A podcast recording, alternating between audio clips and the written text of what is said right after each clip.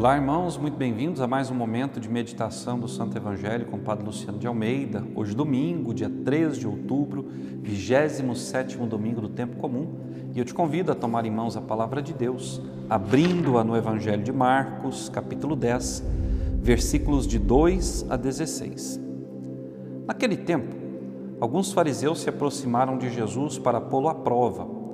Perguntaram se era permitido ao homem divorciar-se de sua mulher. Jesus perguntou: O que Moisés vos ordenou? Os fariseus responderam: Moisés permitiu escrever uma certidão de divórcio e despedi-la. Jesus então disse: Foi por causa da dureza do vosso coração que Moisés vos escreveu esse mandamento. No entanto, desde o começo da criação, Deus os fez homem e mulher. Por isso, o homem deixará seu pai e sua mãe, e os dois serão uma só carne. Assim, já não são dois, mas uma só carne. Portanto, o que Deus uniu, o homem não separe. Em casa, os discípulos fizeram novamente perguntas sobre o mesmo assunto. Jesus respondeu: Quem se divorciar de sua mulher e casar com outra, cometerá adultério contra a primeira. E se a mulher se divorciar do seu marido e casar com outro, cometerá adultério. Palavra da salvação. Glória a vós, Senhor. Vejam, meus irmãos e minhas irmãs, a liturgia nesse domingo nos chama a atenção para um fato muito corriqueiro nos dias de hoje, que é o divórcio. O Padre Zezinho tem uma música muito bonita chamada Utopia, onde ele fala que o amor virou negócio, compromisso de ninguém. Ora, quando Deus criou o homem e a mulher, os criou para que se amassem, para que vivessem plenamente a união estabelecida desde o início por uma bênção que o Senhor derramou sobre o primeiro casal, Adão e Eva, bênção essa que não foi abolida nem pelo castigo do pecado original e nem mesmo pela condenação do dilúvio, como nos fala a bênção nupcial do rito do matrimônio. Deus criou o homem e a mulher para que juntos eles pudessem construir uma vida, erguer uma casa, fazer, formar uma família longe de qualquer tipo de situação que os levasse ao divórcio. Vivendo no amor e na fidelidade, Deus criou o homem para que eles fossem no mundo um sinal da sua presença. Ele e a sua mulher, a sua família, para que fossem diante dos outros um sinal da graça de Deus. Mas nós sabemos que pela dureza do coração de muitos homens e mulheres, muitas famílias são destruídas muitas famílias são despedaçadas pelo egoísmo. Ora, o que leva um homem e uma mulher a praticarem o adultério? O que leva um homem a buscar fora de sua casa consolo, prazer, força? O egoísmo.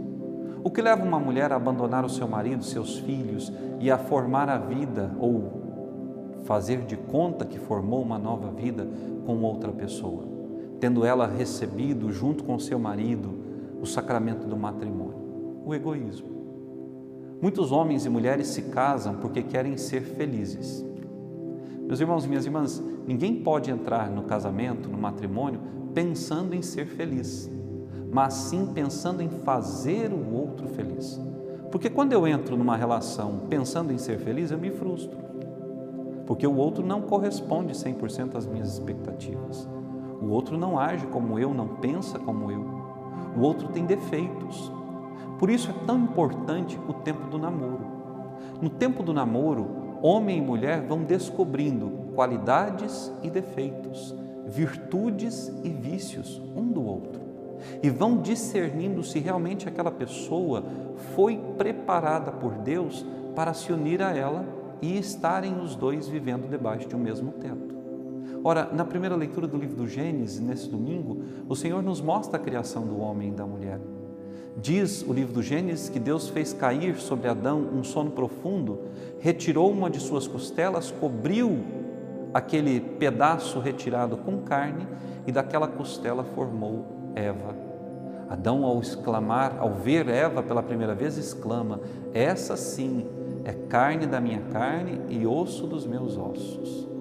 Ora, quando eu dedico tempo ao namoro, ao discernimento, do encontrar, do ir em busca da pessoa que Deus preparou para mim, a primeira coisa que eu preciso me dar conta, e você, sobretudo, que está aí em busca de um matrimônio, ou você que já é casado, que a pessoa que Deus vai colocar ao seu lado não é para estar atrás de ti, à sua frente ou debaixo dos teus pés, mas é para estar ao seu lado. Homem e mulher têm a mesma dignidade. Ainda que o homem seja o chefe da casa, ele não é melhor que a mulher, porque ela não foi feita sua escrava, mas foi feita sua companheira. Por isso está ao lado. Desde sempre, a palavra de Deus combateu o machismo. Desde sempre, a palavra de Deus deu às mulheres a oportunidade de serem aquilo que realmente são: companheiras de seus esposos. Mas numa sociedade patriarcal como era a sociedade judaica, a mulher era tratada muitas vezes como um objeto. Por isso Moisés concedeu à mulher uma certidão de divórcio, porque essa certidão de divórcio era a garantia de que essa mulher poderia recomeçar a sua vida, longe do machismo patriarcal da casa em que vivia. Mas irmãos e irmãs, ainda que ela possa recomeçar a vida, aquele que comete adultério contra a sua mulher ou vice-versa, comete pecado. Quantos homens e mulheres nós sabemos estão aí feridos por esse mal, por esse pecado?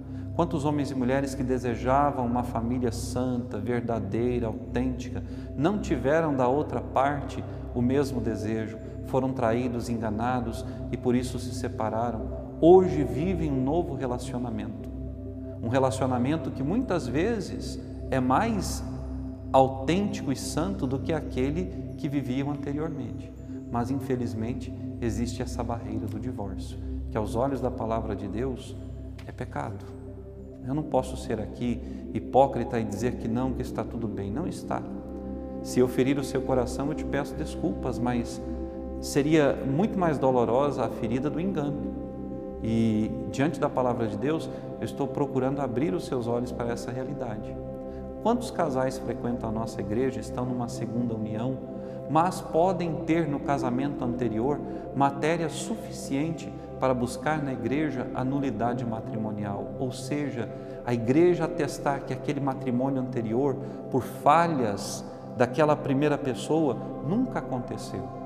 E essa pessoa, livre dessa marra, pode novamente contrair matrimônio. Eu não sei se você vive essa situação. Se você vive, procure o sacerdote da sua comunidade.